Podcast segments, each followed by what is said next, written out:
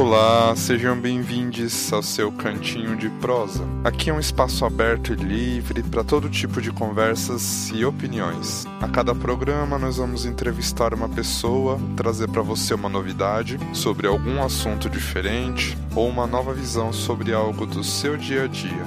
Então, se ajeite e aproveite o seu cantinho de prosa.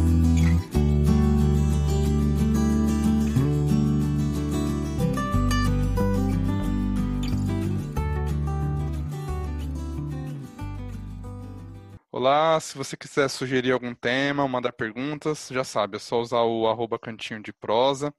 E hoje nós vamos falar sobre psicologia e também sobre espiritualidade, é, onde esses mundos se encontram, os limites de cada um, as diferentes abordagens, as semelhanças também. E a convidada de hoje é a Tainá. Ela é psicóloga, ela dá aula de dança, ela faz atendimento com terapias complementares. Além de tudo, ela ainda faz um trabalho voluntário belíssimo, com uma mediunidade incrível. É um pacote completo, né? Bem-vinda ao Cantinho de Prosa, tá? Ai, que delícia! Muito obrigada, Léo. É uma honra estar aqui no seu programa, no seu podcast. É muito gostoso poder falar de assuntos que completam o nosso ser. E a psicologia é um assunto, é uma área muito, muito rica para para mim faz muito sentido e ainda mais com a espiritualidade. Então é um prazer estar aqui. Prazer é nosso, vai ser muito gostoso. Começa contando pra gente então, o que, que é terapia exatamente? Como se dá o processo da terapia?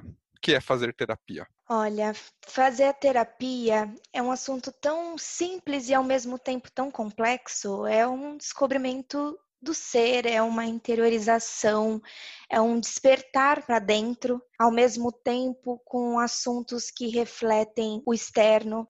É um autocuidado, é um carinho com a alma, consigo. É muito bonito estar em terapia, fazer terapia e poder ter um aconchego com as, as questões pessoais eu já estive dos dois lados, tanto agora, né, como terapeuta, psicóloga, e o lado paciente. Então, ambos os lados são lados importantes e têm todo um significado, tanto para o paciente quanto para o terapeuta, porque é muito, muito gratificante você estar do lado do, do terapeuta e ver o progresso do paciente. E, ao mesmo tempo, é muito gostoso você ser paciente e ver o seu progresso como ser humano. Então, terapia é uma descoberta linda de cada pessoa. É um processo que às vezes dolorido e muitas das vezes revelador, mas é essencial para todo ser humano. É, eu concordo plenamente. Quais são os passos, assim, Tainá, que, uh, que acontece no processo terapêutico? Quais são os passos que a gente percorre numa jornada terapêutica. Porque, eu vou te dar um exemplo. Vamos supor, assim, que tem lá, sabe, os passos do AA, tem aquele, né, os caminhos, os passos. É, na terapia existe também uma sequência em que existe aquela abordagem inicial, diagnóstico, e aí o passo a passo que a evolução, da evolução que os pacientes inevitavelmente vão passar, até um fechamento, ou não, isso é totalmente caso a caso. Como que funciona essa jornada terapêutica? Na verdade, é, ela existe. A, a, a psicologia é muito ampla, ela tem diversas abordagens. Tem a psicanálise, tem a fenomenologia, tem a, a, o comportamental, então cada um segue um, uma diretriz. Eu costumo dizer que eu, eu levo muito o meu lado para psicanálise porque é o que mais faz sentido para mim. E cada, cada paciente ele tem um, uma diretriz, digamos assim. Tem, óbvio, um caminho que o terapeuta percorre, que é estabelecer um raporte, uma confiança com, com o paciente, onde ele consiga se sentir seguro e, e, e ter uma, um inicial ali, né, uma troca, é, onde ele se sinta à vontade para poder se abrir. Então, tem é, esse esqueletinho do se apresentar, do acolher e do entender a, a pessoa que está ali é, abrindo o seu coração, o seu, as suas questões. E a partir dali, eu não, não costumo fazer testes, não, não costumo estabelecer uma diretriz igual para todos. Eu costumo ouvir a queixa do paciente e seguir conforme a música. Na verdade, eu sigo conforme o paciente vai me trazendo. Então, tem pacientes que não discorrem da, da própria questão. Então, eu tenho que trazer mais o paciente. Então, eu vou dando mais perguntas e vou trazendo ele. Tem pacientes que, às vezes, nem assim consegue discorrer. Então, eu acabo fazendo algum teste ou alguma dinâmica que eu consiga trazer ele mais para próximo a mim. Então, um esqueletinho, assim, uma coisa para seguir não existe. Eu acredito que isso, por mais que a teoria né, coloque pontos muito importantes é, para se seguir, mas depende da abordagem e depende muito do terapeuta. Na época da minha formação, existia muito isso. Acredito que hoje em dia ainda exista, né, nas faculdades, enfim, que o psicólogo tem que seguir a risca a sua abordagem, senão não vai, não vai fazer sentido, enfim. E, na verdade, é, conforme vai se passando os anos de formação, as experiências que você vai tendo, você vai adaptando e moldando o, a sua própria abordagem. É claro que tem uma que é a primordial, é o meu carro-chefe, mas eu vou estabelecendo o, o, o, meu atendimento ali, a minha abordagem, a minha cara, o meu jeito, né, como terapeuta.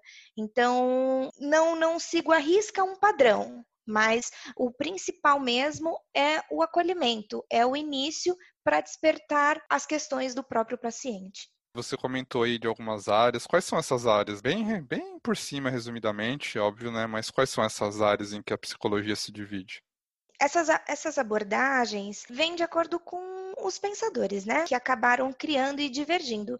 Veio o Freud para ser o o mestre, né? O, na verdade, ele é a minha paixão da, da psicanálise, que ele acabou dando esse início e após ele veio diversos outros.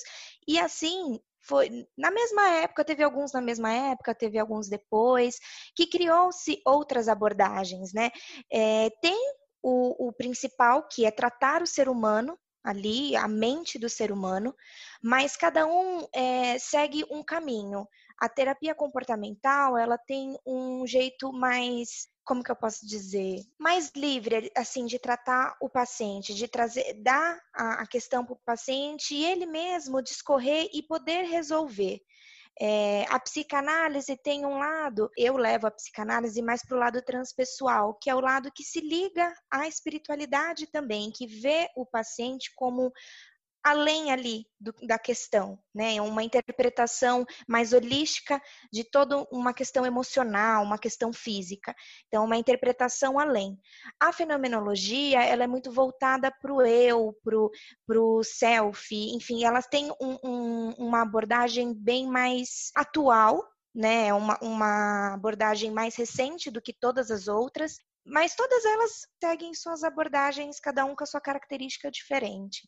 Existem, assim, situações em que quando é mais indicado a gente fazer terapia, ou é sempre indicado a vida inteira e... Olha, como eu disse no início, a terapia é bom para todo ser humano, né?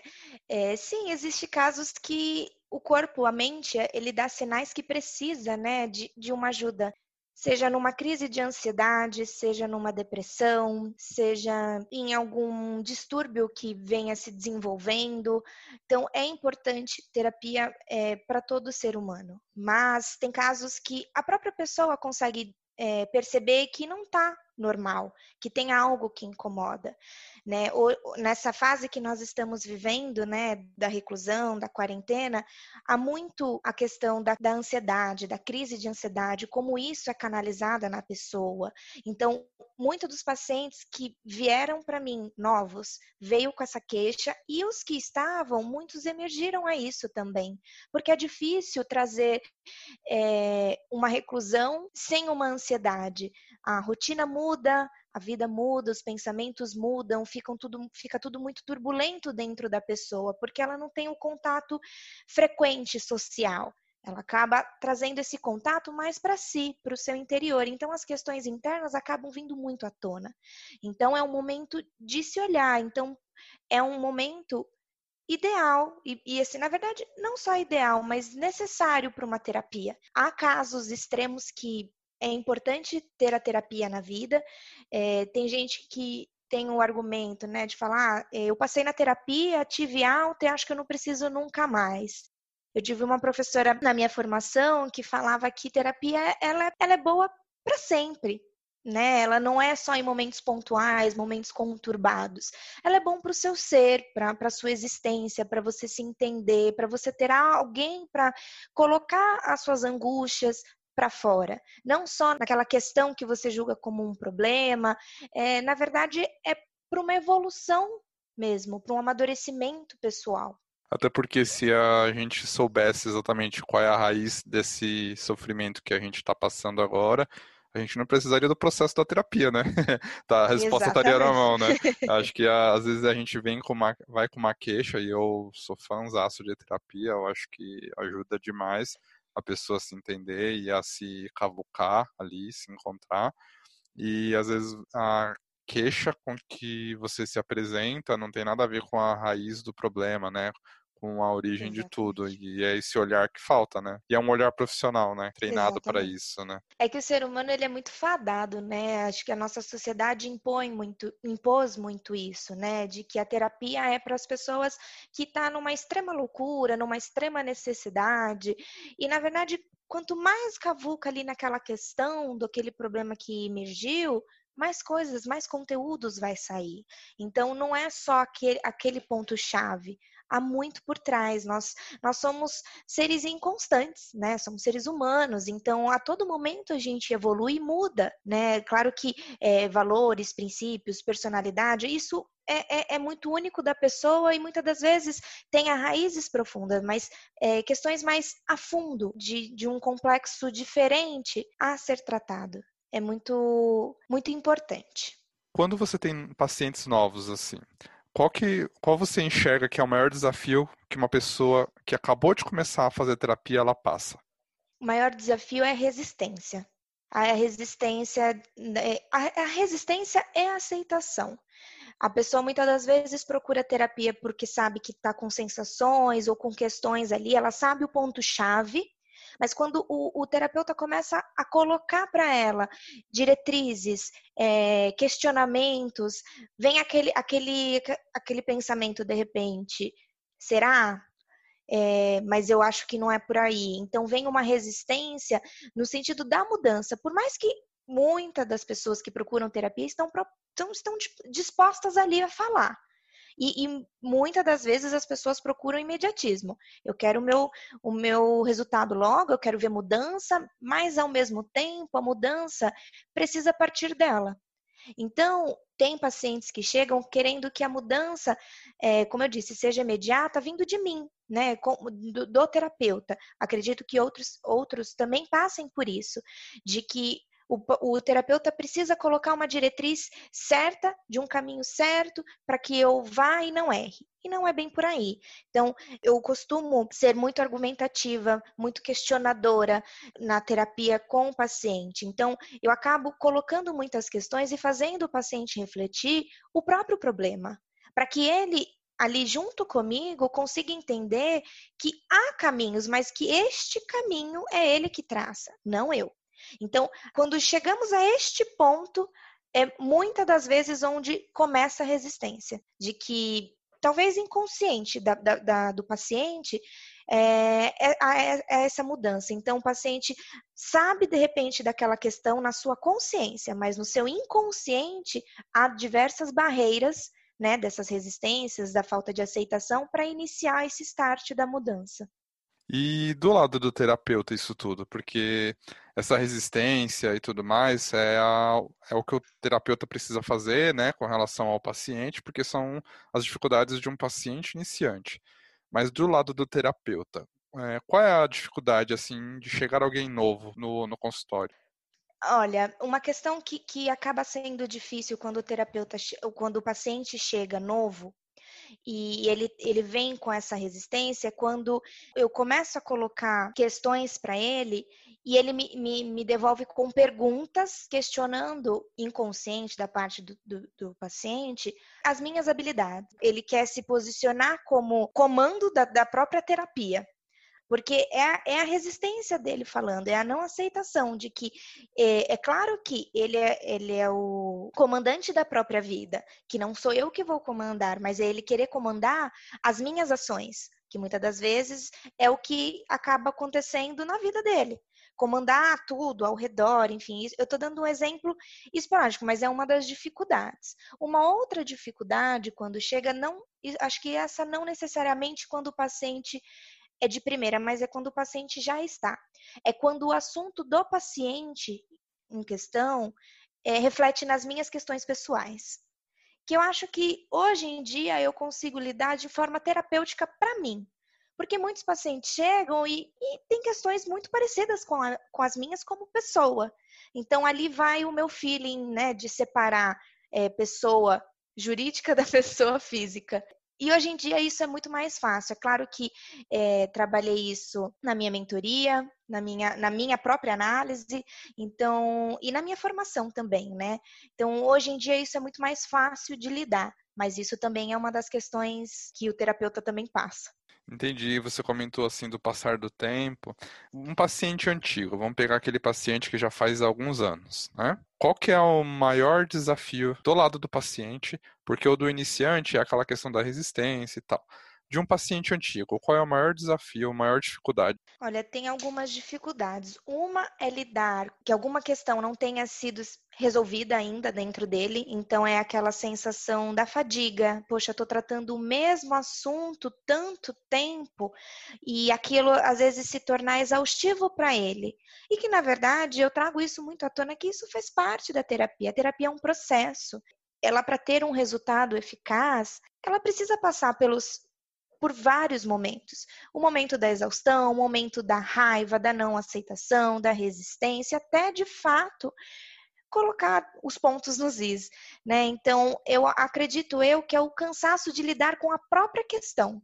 E um outro lado, eu não sei se eu posso dizer exatamente assim com essa palavra, mas lidar com o, o dia a dia, a rotina, o tédio de o que, que eu vou falar, eu não a, a, questão, a minha principal questão foi solucionada. Eu não sei se eu tenho questões para falar, eu não sei se eu tenho algo para colocar para fora. E na verdade, ao decorrer das sessões, a pessoa começa a perceber que esse colocar para fora é natural. Como eu disse, né, o ser humano tem muitas questões internas que são importantes ser colocadas para fora.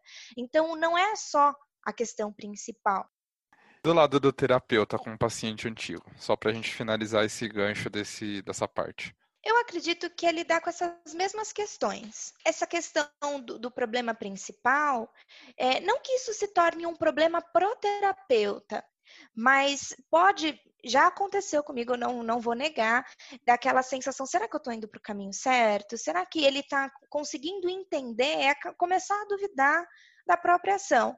Mas isso, assim, é, é, pouco, é poucos momentos, mas pode acontecer. É uma dificuldade, porque você vai fazendo investidas, investidas, investidas e começa a perceber que aquela resistência ou aquela, aquela sua ação não está tendo tanto resultado, mas no fundo, no fundo tem. Tudo é um processo terapêutico. Então, é, não que isso se torne um problema, mas pode ser um, um pontinho ali no, no terapeuta com assim com o passar do tempo você sente que as pessoas elas pegam vícios na terapia? Uh, vou te dar dois exemplos tá? O primeiro exemplo que eu vi esse ano inclusive uma pessoa que tem um processo muito claro uma dificuldade muito clara que é nítida para qualquer um né? Depois de muito tempo sem ver a pessoa ela veio tal comentou e aí falou ah não que aí na minha terapia minha psicóloga falou que é isso mesmo e você vê que é exatamente o modo como a pessoa sente se sente, como se ela se vê que não é um modo real, que todo mundo vê que não é aquilo, e como ela induziu a terapia e a psicóloga a falar exatamente aquilo que ela, como ela se vê, que não é a real. E o outro caso que eu vi de um vício muito engraçado, esse é mais engraçado, na verdade. A pessoa, esses dias, foi esses dias agora, faz bem pouquinho tempo, ela falou assim: "Ah, eu não vou comentar isso na terapia porque eu tenho vergonha eu já conheço a, a, psicóloga faz muitos anos e eu tenho, eu fico com medo do que ela vai pensar, ficar pensando sobre mim. Você é, acha é. que é comum esses vícios? Muito, sim? muito, muito comum, muito comum mesmo. O paciente, é, depois, se assim, um paciente que está muitos anos com, com o mesmo terapeuta, ele cria hábitos. Aquela famosa fase, né? Ah, é minha amiga. Confunde terapeuta com amizade. E na verdade, não. Terapeuta é terapeuta. Ele pode ter uma afinidade, eles podem ter uma troca, mas é profissional. Então, quando começa a se perder um pouco esse elo, né, de terapeuta e paciente, é onde a terapia já não começa a não fazer tanto efeito. Então, existe sim esses escapes. Na verdade, são gatilhos que a pessoa acaba é, criando para si, para usar como escape da terapia mesmo, escape da própria questão, na verdade. Tipo, ah, eu vou lá na terapia e vou, é, vou lá na, vou falar sobre o meu dia a dia. Eu vou falar caminha, porque ela vai entender ou ela não vai entender, né? O, no caso que você disse, né? A pessoa ela não fala porque tem vergonha. Acontece de estar muito tempo e não querer se abrir por ainda acreditar que o psicólogo tem um olhar julgador. E na verdade, não. O psicólogo é, é, o que eu disse lá no começo da nossa conversa. O psicólogo ele precisa estabelecer no, logo de cara, no início, algumas questões para o paciente, que é o acolhimento, que é essa troca, que é a confiança, que o papel do psicólogo não é julgar, ele não é julgador, ele é ouvinte.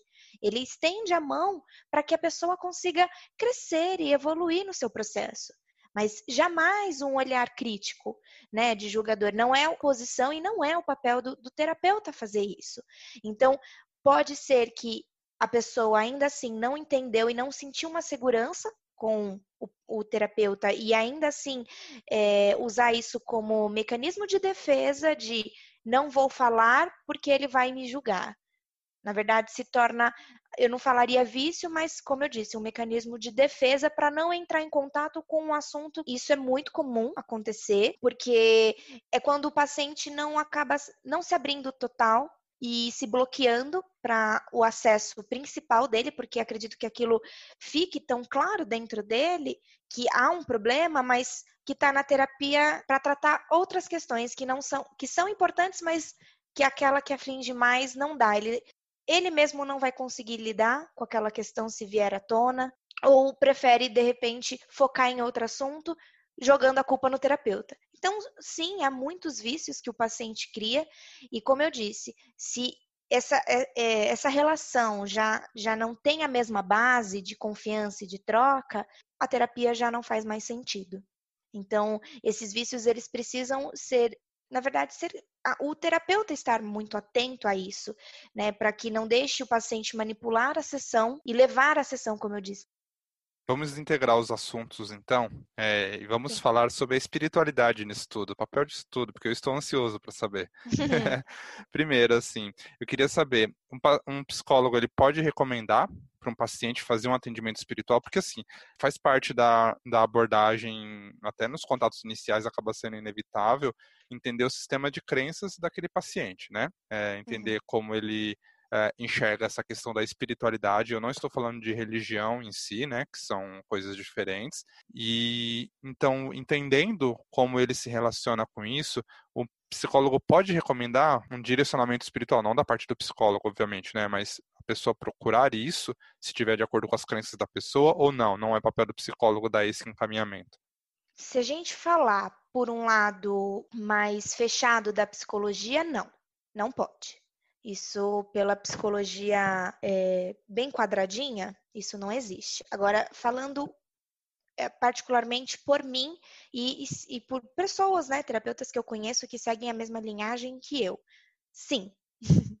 é, eu venho de uma formação muito fechada da psicologia, né, de uma, de uma faculdade onde foi falado, né, a faculdade inteira, eles não mencionam nada neste sentido. Por exemplo, Freud, ele um dos estudos dele, ele usava muito a hipnose. E a hipnose, hoje, se a gente trazer isso para hoje em dia, as pessoas acabam interpretando como um lado espiritualista. E que, na verdade, pode até ter seu lado, tem, mas tem o seu lado todo fundamental ali, da, da, de estudos. E na faculdade, eles não, pelo menos na minha formação, a gente não pode ter acesso a isso, que isso não, não, não, não tivemos este caminho. Acredito por tabus ou por toda uma formação quadradinha, mas não, não existiu. Porém, além dessa minha formação de psicologia, eu tenho formação de terapeuta holística. E eu, tive mestres maravilhosos dentro dessa minha formação que eram também psicólogos, que seguiam este mesmo caminho que eu sempre desejei. Então, eu, eu tenho um lado, uma visão, como eu disse no início, né, um pouco mais transpessoal, que é um caminho diferente da, da psicanálise, assim, da, da psicologia como um todo, que enxerga o paciente além daquelas questões. Então, é uma interpretação corporal, é uma leitura ali energética de todo um padrão, de crenças estabelecidas. Então, eu, eu acabo trazendo algumas. Quando eu me apresento para o paciente, eu falo que eu sou psicóloga e terapeuta holística, apresento as técnicas que eu uso, como cromoterapia, reiki, acupuntura, e coloco para o paciente é, essas minhas técnicas. Quando eu percebo que o paciente é conivente com aquilo, se interessa, tem uma troca ali, aí eu percebo que talvez seja mais maleável entrar neste assunto nesta, e nesta linha.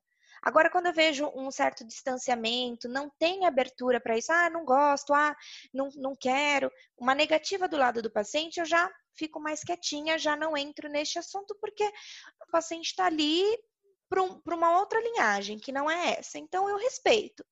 E, e, a partir dali eu vou, vou pegando lances, vou trazendo um pouco mais de interpretação holística para a terapia, onde eu consigo adentrar um pouco de assuntos de espiritualidade. E aí sim, né, eu, eu acabo encaminhando e direcionando algumas dicas, algum, alguns apontamentos, onde o paciente pega. Não sei, você que tem essa visão dos dois lados, uh, acaba sendo muito difícil de separar. Por exemplo, uh, você às vezes enxerga na pessoa uma necessidade de alguma abordagem, não sua, né, mas em geral, para a uhum. pessoa que ela precisa ali de uma abordagem energética ou espiritualista para aquela questão dela, porque é um problema não é só interno, vamos dizer assim, né? Você consegue enxergar isso ou tipo, não, na hora da terapia sua mente está totalmente focada para a terapia, essa é uma, é uma chavinha diferente. Sabe que é engraçado? Ser bem sincera. No começo, isso era uma dificuldade para mim. Eu não tinha essa chavinha de que quando eu sentia o paciente, eu falava, meu Deus, tem vinha diversas coisas na minha cabeça. Uma interpretação ali, eu sentia uma necessidade, sentia energia. E depois que eu entrei para a apometria, para o grupo maravilhoso, aquilo começou a ser diferente para mim. Eu consegui separar a minha energia, o que eu estava sentindo, da terapia. Então, às vezes, ali na troca, eu sinto, mas eu consigo ponderar isso em mim. Para aquilo não, para que aquilo, para aquela energia, para aquela necessidade não me atinge não venha como uma avalanche e eu logo querer tratar ou querer colocar para o paciente é, é uma coisa que eu consigo hoje ter é, esse discernimento ali na hora de equilibrar a energia para poder falar para o paciente, para poder tratar é, no fim de uma sessão. Eu deixo uns 10, 15 minutinhos, é, peço para o paciente deitar, faço uma energização, claro, com a permissão do paciente, né? Uma energização, um equilíbrio dos chakras, com cromoterapia, com aroma, com música, ou com meditação. Mas eu tento entrar quando eu sinto que é uma energia que já está muito canalizada, que está muito impregnada na pessoa e tem aquela resistência. Então eu tento entrar de uma maneira um pouco mais sutil para tratar o paciente. E com isso tudo, uh, eu queria saber o que, que você acha que é espiritualidade, afinal, porque a gente está falando espiritualidade, espiritualidade. Que, que é, eu dei um spoilerzinho, porque eu falei o que eu, né? Acho que uhum. são coisas diferentes em relação à espiritualidade, religião, enfim. Mas eu quero saber de você. O que é espiritualidade? É religião? Não é?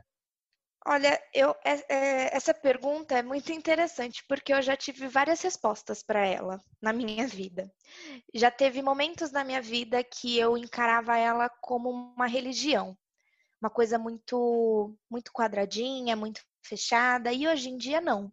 Hoje em dia minha visão mudou. Eu acredito que a espiritualidade ela é muito mais do que isso. É um, um mundo tão amplo que eu não voltaria para uma coisa só, para uma definição só. Eu definiria a espiritualidade como energia, como cosmos, como universo, como algo que rege todos nós, por uma interpretação clara da vida da criação do ser humano. Então, eu tenho, claro, a minha crença pessoal, a minha religião, sim, mas se eu falar de uma espiritualidade nesse setting terapêutico, para mim é muito mais uma filosofia do que uma religião em si. É energia. Para mim, eu definiria isso como energia. É, é uma energia que eu posso canalizar para diversos caminhos por um caminho, posso sim por um caminho de religião, posso por um caminho de descobertas, é, de afinidades. Então eu, eu levaria, eu descreveria na verdade assim. É verdade, até porque se a gente for parar para pensar na espiritualidade, né, o que é espiritualidade, não é lidar com espíritos, né? São coisas é. diferentes, né? até a própria raiz da palavra. A raiz da palavra espiritualidade é encontrar o próprio sentido, né? É o uhum. significado uhum. da palavra. Então, tem muito a ver quando a gente faz um tratamento espiritualista, você está tentando buscar um sentido para as coisas. E a espiritualidade do indivíduo, é, como você comentou, ela pode ter um sistema de crenças atrelado a, a essa espiritualidade, que seria uma religião atrelada, ou não a pessoa simplesmente ela tem uma busca pelos significados e pelo caminho dela e pelo sentido das coisas, que isso é uma espiritualidade, né? É, um, é, a, é, a, eterna busca pelo sentido das coisas, talvez, né? Não sei. Sim, é, acho que é uma ótima explicação. É uma busca mesmo pelas respostas, pelo sentido da vida.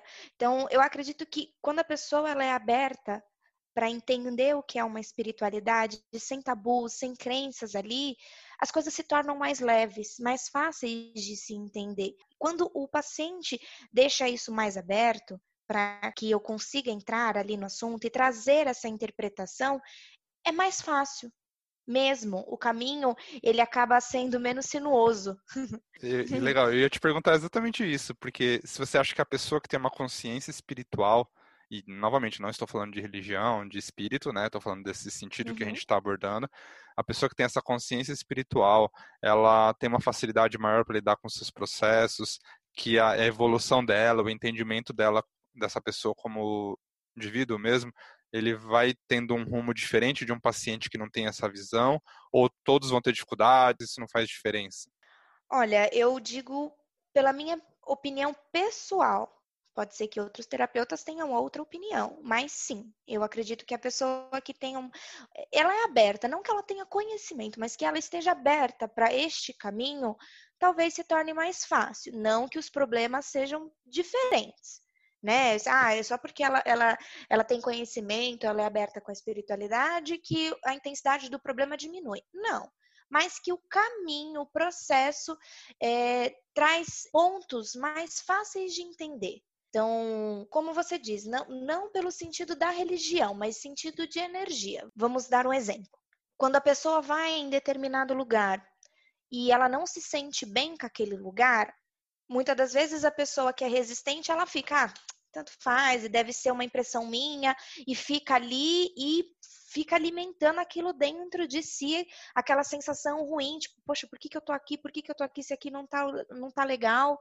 E, e ignora total esse, essa intuição, digamos assim. Já a pessoa que tem uma consciência energética, poxa, se aquele lugar não me fez bem, aquela energia não tá bacana, não faz sentido eu ficar, não vai me agregar a nada. Então, é uma energia que não bate com a minha, não faz sentido. Então, eu, eu posso me recolher, eu posso não estar ali presente. Então, é uma consciência diferente que, de repente, o paciente tem quando ele tem uma noção da espiritualidade. É verdade. E eu adoro começar a falar de estudos e artigos, essa coisa, né? Eu nem vou começar a falar disso, porque, nossa, vai longe, eu adoro. Mas tem uma. Existem muitos e muitos estudos que eles já é, associam a espiritualidade da pessoa, nesse sentido, né? Dessa busca, dessa maior consciência, com menor índice de depressão, mesmo de suicídio, né, de dependência química que são, é, são coisas óbvias. Mas mesmo assim, ah, eles associam a espiritualidade a uso, a menos uso dos serviços públicos de saúde, para você ter uma ideia como chega né, na, na correlação. Então a pessoa tem muito menos reflexos somáticos do que uma pessoa que ela tem uma consciência diferente em relação a isso. E até mesmo, obviamente, em pacientes terminais também, né? Com doenças terminais, o processo de aceitação e o processo de integração com a família e com aquele momento que a pessoa está passando é muito diferente, né? Nas pessoas que têm esse consciência espiritualista, vamos dizer assim. Sim, com certeza. É, essa implantação da área mais holística, espiritualista, é, na sociedade é recente, né? O SUS agregou é, reiki há pouco tempo em algumas, algumas unidades, é, acupuntura, a cromoterapia, é pontual, é pouco perto da grandiosidade das problemáticas, então é algo muito recente, mas é algo que tem resultados significativos.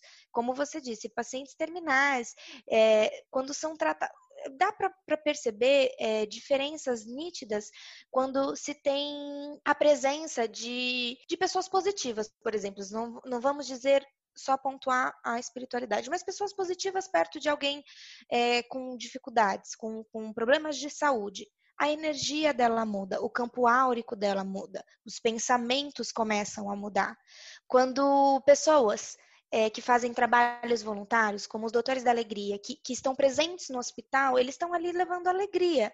Né? Tem vários grupos de pessoas que fazem trabalhos assim. Ali muda o padrão energético da pessoa, ali é a espiritualidade, né? Por mais, independente da crença de cada um. Então, é, quando, como você disse, quando a pessoa tem uma noção disso, é, talvez não entre mesmo em padrões tão tão baixos, né, que a droga ocasiona, a depressão, ao, ao ponto de uma pessoa né, se levar ao suicídio. Então, tratamentos alternativos que estão ligados sim à espiritualidade estão sendo implantados devagar para a sociedade, mas tentando tirar um pouco esse olhar meio preconceituoso ainda, meio fadado. A espiritualidade tem a ver com religião. E não, é muito mais do que isso. Vai muito além de religião. É energia. E quando uh, você está num trabalho espiritual, vamos falar desse seu lado dos Paranauê aí, dos Iriguidum. você está lá no trabalho espiritual, certo? Está fazendo lá um, um atendimento de caridade para uma pessoa que está procurando um trabalho espiritual, não um trabalho terapêutico. Você se pega às vezes analisando a pessoa, tipo, ah, esse processo, nossa, pode ter uma raiz assim, seria legal a pessoa trabalhar esse aspecto. É, lógico que não falando, mas se pensando nisso, ou não, somente não está focada nisso e a chavinha está desligada, lá que a gente falou da chavinha. Como que é? é? Na verdade, a chavinha fica desligada. Vai de acordo com, com a abertura ali do caso, de, do que eu estou tratando. Se a pessoa se abriu ao ponto de eu entender um pouco o caso dela, talvez eu, eu, eu, perceba que há uma necessidade terapêutica ali, de uma conversa. A chavinha, como eu disse, a chavinha eu, eu tento desligar quando eu estou no trabalho espiritual, eu tento não, não ficar.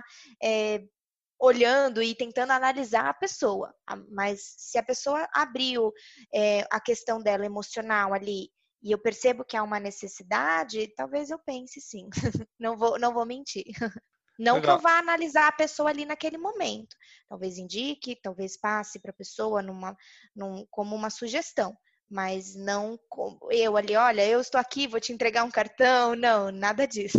Claro, são trabalhos diferentes, né? Com é. certeza. É. É, eu vou fazer agora um paralelo em relação a uma pergunta que eu fiz agora há pouco. Só que agora é o contrário. Você acha que a pessoa que faz terapia, a pessoa passa lá na psicóloga, ela aproveita melhor um atendimento espiritual ou não faz diferença? Acho que não faz diferença. Eu acredito que o resultado do atendimento espiritual vai de acordo com a abertura dela. Se ela tiver questões tratadas na terapia mais fáceis dela lidar, talvez o tratamento espiritual chegue de uma maneira diferente, o impacto chegue diferente. Mas isso depende muito de cada pessoa. Então, pode ser que pessoas que fazem terapia é, naturalmente, não, não, naturalmente é, já estejam mais, talvez, no processo de se abrir, né? Isso, isso. E talvez a espiritualidade, ali o processo ali da, do atendimento venha de uma maneira diferente, mas depende muito de cada pessoa. Legal. Eu estava vendo uns dias atrás uh, que existe até um, um, paralelo que algum autor fez, que eu com certeza não vou saber o nome, porque eu não sou da área de psicologia, é, que fez o, os paralelos entre os estágios da fé da pessoa e os, os estágios do amadurecimento cognitivo da pessoa né? Que tem lá a fé primitiva, a fé intuitiva, não sei se você já até ouviu falar nisso, a uhum. fé mística literal, que são ali os primeiros anos de vida, então as primeiras uh, contatos da criança com o ambiente dela, depois a questão das histórias, da imaginação, que é uma coisa que vai fazendo desde criança, que tem relação com a fé intuitiva, isso vai evoluindo, né? Tem a, a, a fé mais racional, questionadora, que está no paralelo da, da, adolescência, da busca da identidade, uhum. até a, os processos de envelhecimento e tal. Então, eu achei muito interessante como os estágios da fé no indivíduo têm relação com o próprio amadurecimento cognitivo dele. E, para mim, é um paralelo muito óbvio da psicologia e da espiritualidade, né? Que é o caminho da pessoa. Sim, é muito, porque vamos, vamos pegar o exemplo da adolescência, que é, é uma fase da fé questionadora. E não só da fé questionadora, mas da, do questionamento do ser como um todo. Ainda é uma construção de identidade, de personalidade. Então, o quanto é, a, essa fé, ela, ela volta-se até para a própria pessoa, para o próprio adolescente, que ele acaba perdendo a fé em si, isso mesmo que inconsciente.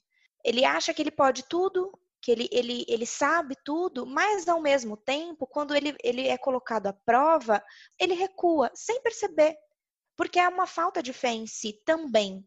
Então é uma fé em tudo, é uma falta de fé em tudo, né? Então é uma fase que passa-se por uma crise, mas não só de identidade, desse lado da fé também, como todas as outras. Se for parar para pensar, é, se a gente for trabalhar a parte da terceira idade, é uma, um momento de compreensão diferente. A pessoa, às vezes, ela é tomada pela fé, tem um olhar diferente, porém a resistência é constante. A resistência da mudança. A resistência não é só pontual em uma questão, a resistência é pontual em todas as questões.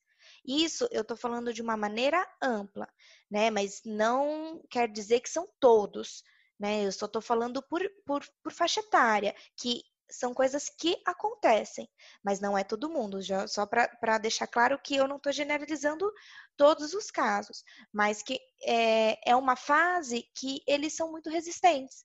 Diferente, por exemplo, da criança, que a criança ela tem uma, uma facilidade de compreender, às vezes dificuldade ali de colocar em prática, mas a acessibilidade com a criança é mais fácil tem lá suas barreiras, algumas crianças que são tímidas, mas a praticidade da criança é diferente. Então, são fases diferentes e fases que a fé atua mesmo diferente.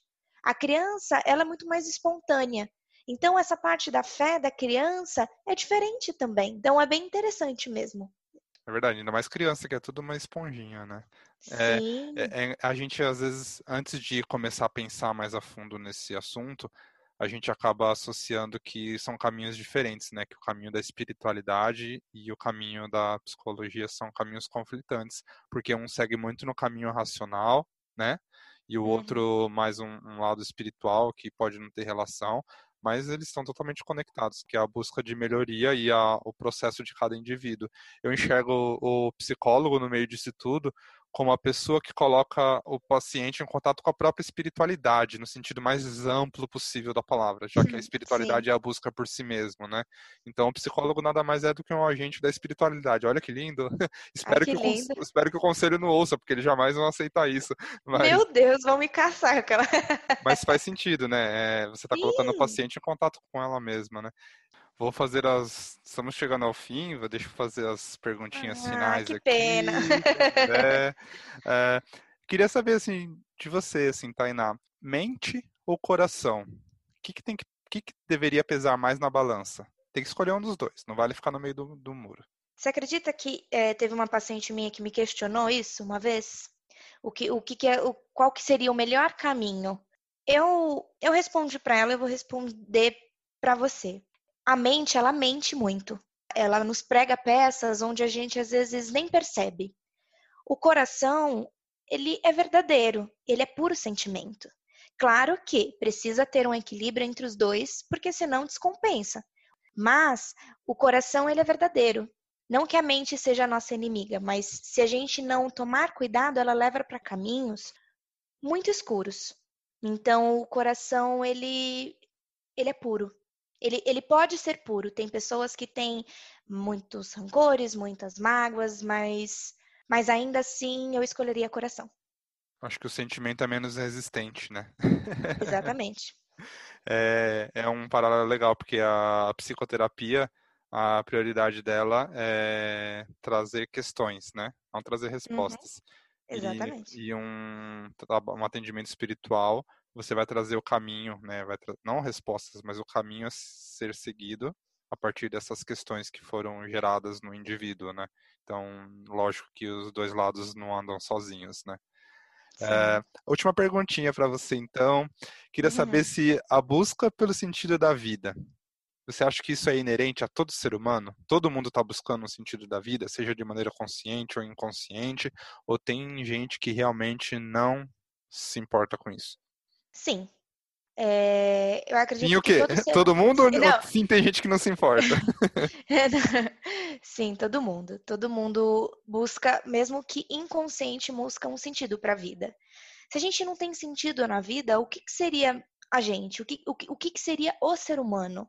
Né? A gente busca um propósito, a gente foca nele, por mais que inconsciente. Às vezes tem pessoas que acabam focando, por exemplo, em problemas. É uma busca, tá ali, é um propósito. Né? Então ele, na verdade, tenta formular dentro dele qual o sentido daquele propósito, daquela busca. Mas há uma busca. Então, acredito sim que todo ser humano busca um sentido para a própria vida, mesmo que isso não seja claro. Mas eles, é, mesmo que não seja claro e mesmo que ele não procure ajuda, mas dentro dele há uma busca sim. Legal, tá. Muito bom. Vamos chegando ao fim da nossa primeira parte do nosso programa. É, e agora, entrando na segunda parte, nós vamos para a hora da vingança. Depois uhum. de falar de espiritualidade, de psicologia, de todos os seus processos, você vai ter o gostinho de se vingar um pouquinho uhum. e fazer uma uhum. pergunta para mim. Vamos lá. Eu queria saber se você acha, agora a sua opinião, se a psicologia e a espiritualidade, elas têm uma ligação de fato. Se são, do, se são duas crenças, se são duas linhagens, o que, que você acha? E que bom que eu já, já respondi essa questão antes, ó, dei sorte. Pois é. pois é, porque eu já tinha formulado a pergunta antes, pois mas é. tudo bem. dei sorte, então. Eu acho sim que são caminhos uh, paralelos, que tem que ser tratado com diferença, é, entre eles. Então, eu tenho que ter consciência quando eu estou num processo terapêutico que vai trabalhar determinada questão em mim, não sei, pelo menos é como eu enxergo. E quando eu estou num processo espiritual, é, é um outro caminho, uma abordagem que vai mais para um outro lado. Mas eu acho sim que as duas coisas, se a gente for pegar o sentido amplo da espiritualidade que eu falei, que é o contato consigo mesmo, descoberta de quem você é, é, não tem como é, separar os dois conceitos. É, como eu comentei, o psicólogo é a, coloca a gente em contato com isso tudo, ele gera as questões e a, o caminho espiritual vai mostrar o caminho, né? Então eu me questiono e aí eu vejo para onde eu tenho que ir. E no fundo, depois disso tudo, só depende de mim, né? É, eu tenho que dar os meus passos, eu tenho que escolher qual dos caminhos eu vou tomar mas para isso eu preciso ter essa consciência, essa inteligência emocional e tudo isso em mim já, vamos dizer, claro, para que eu saiba que eu estou tomando uma decisão e não simplesmente eu estou caindo em algum lugar, estou me deixando levar. Bacana. Tá respondido? Legal. Tá respondido. É, você falou isso e me veio uma, uma, uma coisa na minha cabeça, uma lembrança, que assim que eu me, me, me formei é, na minha formação como um todo, né? Eu tinha uma professora muito querida que ela falava que ela não estava formando pessoas, ela estava formando agentes transformadores, né? Que, que trazia evolução para as pessoas, né? Não só a própria. Então, eu guardo muito isso como filosofia para mim. É, a, é a, a, a, minha vontade como ser humano, né? A minha busca de, de ajudar a transformar, né? A partir do ponto que a pessoa é, ela procura essa transformação que é exatamente mais ou menos a linhagem que você falou, né? Trazendo a espiritualidade e a psicologia junto. Qual é o nome dessa mestra, você lembra? Lembro. Ela chama Diana. Legal. Diana Prenha. Quem sabe uhum. aí você consegue mandar o programa para ela, vai se orgulhar é. de ser citada. Sim. Vamos lá, então. Uh, a gente tem o arroba Cantinho de Prosa, que é nosso nossa página onde todos podem mandar as sugestões de temas. E agora a Tainá vai deixar o arroba dela para que você possa mandar algum questionamento sobre algum dos conceitos que ela abordou hoje, discordar em alguma coisa, ou procurar a Tainá às vezes para tirar alguma dúvida, ou mesmo para fazer terapia, quem sabe, né? Nunca se sabe. Então, qual que é o seu Sim. contato? O meu é arroba Tainá Bickler Psico. O Bickler é um pouco dificilzinho, mas depois vai ficar com um nomezinho, acredito que o Léo possa pôr, né? Fica na descrição do podcast, isso. Exatamente. Tainá Bichler, né? Com CH, isso, é isso? Isso. Psico. Psico. É isso aí, Tainá. Minha página do Instagram. Vamos agora então à indicação.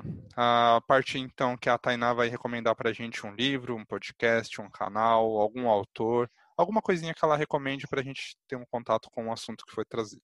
Olha, eu fiquei bem pensativa em relação a isso. E eu tenho tantas pessoas, tantas coisas para indicar que me limita um pouco, sabe? O tempo e, e, e também a quantidade de, de coisas que eu queria falar. Tem uma pessoa muito querida que ela foi assim, talvez ela não saiba, né? Porque é uma pessoa conhecida, mas ela, ela foi uma influência muito grande para mim. Ela chama, ela é psicóloga, ela chama Flávia Melissa. Ela teve, me deu um despertar muito grande de um, em um momento de formação minha muito grande, de questionamentos como profissional. E ela segue uma abordagem muito parecida com a minha, que eu achei que na época, na época da minha formação, achei que eu estava é, doida, no sentido de querer juntar a espiritualidade com a psicologia, porque não é algo que a, a minha formação me propôs. Na verdade, depois eu fui procurar um pouco a mais e, e me moldar isso. E, e, eu achei ela. E ela tem é, isso muito claro. Então, ela tem um canal no YouTube, Flávia Melissa, ela tem um livro muito lindo. Na verdade, um não, ela tem vários, que fala sobre este olhar dela para a vida. E a página dela, enfim, ela faz cursos, ela faz lives, ela, ela caminha nessa minha mesma linhagem neste meu mesmo processo de juntar a espiritualidade com a psicologia. Foi muito engraçado que quando eu comecei a entendê-la, né, como como profissional, eu me identifiquei muito porque ela teve esse esse bloqueio de, poxa, eu tô formada e não está fazendo sentido para mim a minha formação. Então, como que eu posso fazer com que dê sentido ao tudo que eu tenho dentro de mim. Então ela trouxe a espiritualidade para os atendimentos dela, para a vida dela, uma filosofia dela. Então eu acredito que quem procurar um pouquinho mais sobre ela, sobre as coisas que ela escreve, vai estar tá condizendo bastante com o que a gente trouxe aqui. Flávia Melissa, então, muito bom, Flávia muito Melissa. legal. Tainá, vamos para a nossa pergunta derradeira, é, último quadro do programa, que é o sentido da vida. Nesse quadro eu faço uma pergunta totalmente aleatória para a pessoa convidada e vamos ver o que sai. Uhum. Tainá, o que é esforço para você? Você acha que o esforço é, uma, é algo necessário para a nossa evolução como seres humanos? Ou quando nós estamos nos esforçando, nós já estamos fora da ordem natural das coisas, de onde deveria estar? Eu acho que esforço ele poderia ser uma característica de todo ser humano. Não no, no seu pior sentido, mas o ser humano que é esforçado, a probabilidade de conquista é muito maior. Então, acredito que todo ser humano tem esse esforço, né, dentro de si, essa característica dentro de si, só que uns mais escondidos, outros mais evidente, mas que o esforço é essencial, sim. Claro, é, medido, né? Tudo que é em desequilíbrio, em excesso, não é bom. Então, é um esforço ponderado, no sentido de que eu vou me esforçar para conquistar algo. Então, isso é sublime. Então, acredito que sim. Muito bom. Então, vamos terminando o programa de hoje. Muito obrigado, Tainá, pelos esclarecimentos todos, pela abordagem muito linda é, como você conseguiu reunir os dois assuntos, a psicologia e a espiritualidade, são duas coisas muito bonitas. E muito obrigado por toda essa luz, né? Luz no sentido de conhecimento e luz no sentido de energia que você trouxe para o podcast, para o programa de hoje, viu? Obrigado, Tainá. Que lindo, eu que agradeço. Foi uma oportunidade incrível de poder falar, de poder entrar num assunto que é tão gostoso de escorrer. E obrigada pela oportunidade, por, por ter este, este canal de comunicação com pessoas, porque eu acredito que essas informações, essas histórias é, chegam a todos que precisam ouvir. Então, muito obrigada. Obrigado, tá? Beijo.